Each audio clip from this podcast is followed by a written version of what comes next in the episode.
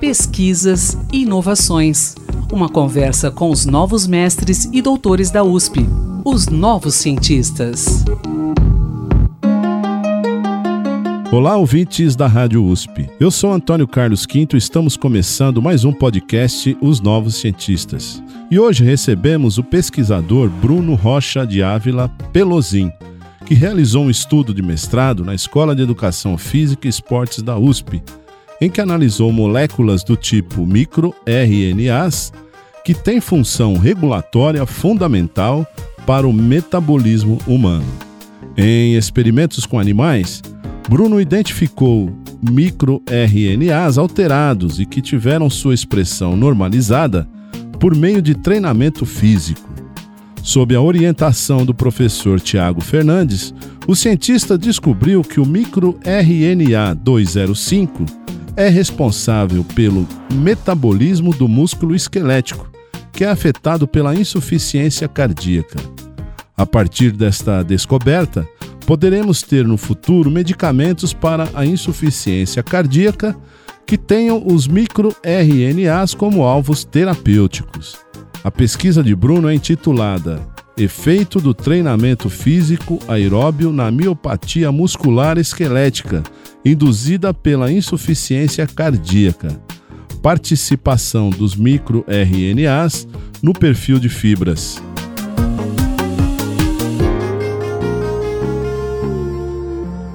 Olá, Bruno, bem-vindo aos Novos Cientistas, tudo bem? Tudo ótimo, Antônio. Melhor agora podendo falar um pouco sobre a minha pesquisa. Bom, creio que poderemos iniciar nossa conversa aqui com uma explicação tua sobre microRNAs e a sua função no metabolismo humano. Pode ser, Bruno? Claro. Primeiro a gente precisa entender o que são os microRNAs. Então, de forma resumida, os microRNAs são pequenas moléculas. Elas são transcritas do DNA ou seja, elas são lidas do nosso código genético. E que elas não seguem o caminho mais conhecido, que é virar proteínas. Porém, elas apresentam uma função regulatória importantíssima nos seres vivos. Aqui cabe ressaltar que os microRNAs são numerados a partir de sua descoberta. Então, atualmente, já contamos com centenas de microRNAs. Além da função regulatória, atualmente os microRNAs são especialmente importantes nas doenças, como, por exemplo, nas doenças cardiovasculares, metabólicas e no câncer. Pois nessas doenças, os microRNAs apresentam padrões de alteração na sua expressão, a qual podemos tentar restabelecê-la e assim tratar o paciente, ou mesmo a gente consegue identificar essas alterações e rastrear uma doença. Atualmente são inúmeros os estudos que tentam usar dessas moléculas, os microRNAs, como uma forma de tratamento para os pacientes nas diversas doenças. Correto, Bruno. Me diga uma coisa. É, eu citei na abertura o músculo que o músculo esquelético ele é afetado pela insuficiência cardíaca. Então eu quero saber como é que isso ocorre, como que a pessoa pode perceber que isso está acontecendo. E também eu quero que você descreva para o nosso ouvinte que vem a ser o músculo esquelético. Sim, sim. Vamos começar pela doença, então, acho que para ficar mais fácil. Correto. A insuficiência cardíaca é uma doença cardiovascular que afeta o coração. E ele reduz a capacidade de realizar a função principal do coração, que é bombear o sangue para os diversos tecidos do corpo humano. É importante frisar que a insuficiência cardíaca é a via final, é o estágio final de todas as doenças cardiovasculares, como, por exemplo, a hipertensão ou o infarto agudo do miocárdio. Então, nos pacientes que possuem insuficiência cardíaca, é observado diversos sintomas devido à própria doença. Porém, o cansaço excessivo seja para realizar atividades diárias como estender roupa no varal, varrer a casa, ou mesmo subir escadas, é muito presente nesses pacientes. Isso dificulta o dia a dia. Isso também impacta na qualidade de vida dos pacientes. E por muitos anos se atribuiu todo esse cansaço, essa intolerância ao esforço físico à má função do coração. Mas nos últimos anos tem se observado que essa má função cardíaca pode não ser o principal responsável para a intolerância ao esforço físico mas sim que ela pode atingir diversos órgãos centrais e periféricos. Um exemplo dos periféricos são os músculos esqueléticos, que são todos os nossos músculos que fazem movimento do nosso corpo, e que esse coração que não funciona mais direito, que ele está falhando, ele não vai conseguir mandar esse sangue para o músculo. E esse músculo começa a apresentar inúmeras alterações, tanto na sua função e estrutura. E são essas alterações que a gente chama na clínica de miopatia muscular esquelética que vão ser responsáveis pela intolerância ao esforço físico desses pacientes. Ô Bruno, eu posso considerar então que o que você chama músculo esquelético são todos os músculos do nosso corpo? Exatamente, todos os músculos, principalmente aqueles que compõem um movimento. Então a gente vai pensar que nosso braço, a gente tem diversos músculos que fazem a gente conseguir flexionar e estender o nosso braço. Os músculos que deixam a gente em pé, ereto, são todos eles que participam dessa movimentação. Eles são os nossos músculos esqueléticos. Legal. Agora, nos seus experimentos, você envolveu animais, né? Como é que foi feito esse estudo aí? Quanto tempo demorou? É uma coisa bem legal de falar no nosso trabalho, é que nosso estudo realizou animais que a gente chama de animais espontaneamente hipertensos. Ou seja, são animais que desenvolvem hipertensão arterial, que todo mundo conhece popularmente como uma pressão alta, de forma muito parecida com o que a gente encontra nos seres humanos.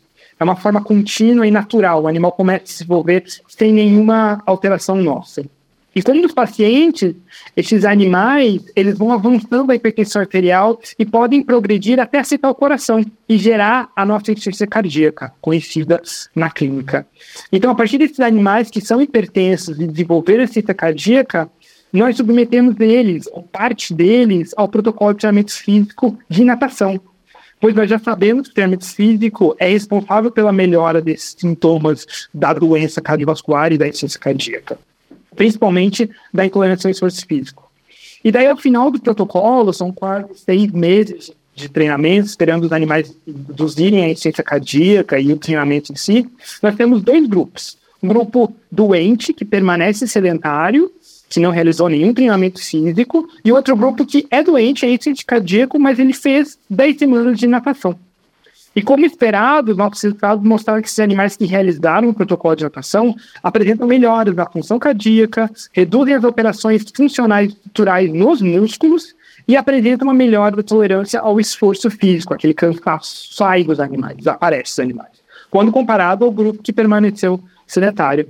Isso demonstra que o efeito foi positivo no treinamento sobre essa intolerância do esforço físico.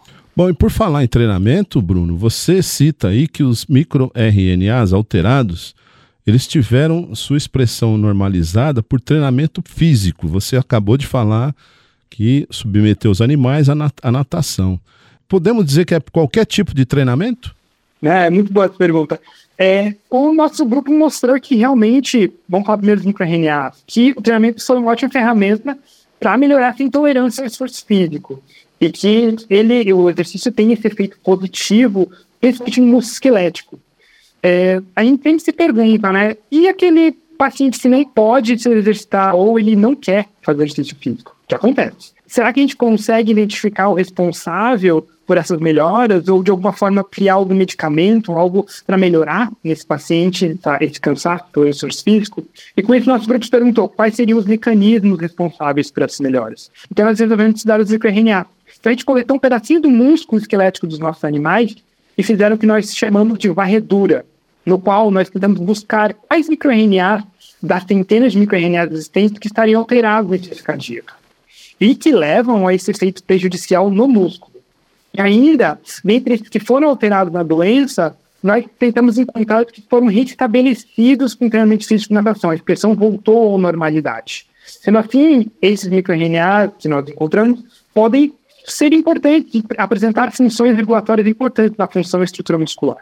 Em relação ao treinamento físico de natação, ele é um treinamento aeróbio, contínuo, de intensidade moderada. Muito similar ao que a gente encontra nas academias, quando eles fazem uma corrida ou treinamento de natação. Isso é, é tranquilo. É um treinamento aeróbio e contínuo. Ou seja, o esporte é sempre bem-vindo, né? Sempre bem-vindo. Isso, isso é o, o ponto. É sempre faz bem para a saúde eu também citei, aí você cita isso também no seu estudo, que o, microRNA 205 é responsável pelo metabolismo no músculo esquelético. Isso é um achado do seu estudo? Sim, a gente fez essa varredura né, para encontrar os microRNA que estavam nos animais doentes, alterados, esses animais doentes. E dentre esses alterados, encontramos 93 microRNA. Então são diversos microRNA que vão ter diversas funções. É, dentre esses microRNA, esses 93 que a gente contou alterado, o microRNA desses 5 era o que estava mais diferencialmente expresso. É, ele estava cerca de 20 vezes aumentado na doença. Mas, por outro lado, o treinamento físico conseguiu normalizar a expressão desse microRNA. Daí, posteriormente, nós realizamos análises da função desse microRNA para observar que papel que ele funciona, qual o papel-chave na regulação da estrutura e extensão muscular. E encontramos que, principalmente, esse microRNA ele controla o metabolismo do músculo e impede que esse metabolismo pare de funcionar, o que acontece se você tiver a progressão da doença. Bruno, eu quero agradecer pela sua participação aqui nos Novos Cientistas. Mas antes de finalizar, eu quero que você fale sobre rapidamente aí sobre uma premiação, né? Que você teve recentemente com seu estudo, é isso? Sim, dois prêmios no maior congresso de cardiologia do Brasil, da Congresso da Sociedade de Cardiologia do Estado de São Paulo. A gente recebeu o trabalho de melhor prêmio do Departamento de Educação Física, onde é, está situado nossa, nosso grupo, e também do interdisciplinar, que envolve diversas áreas, como fisioterapia, nutrição, farmácia e entre outros departamentos. Legal, Bruno. Parabéns pela premiação, parabéns pelo seu estudo e muito obrigado, hein? Eu que agradeço.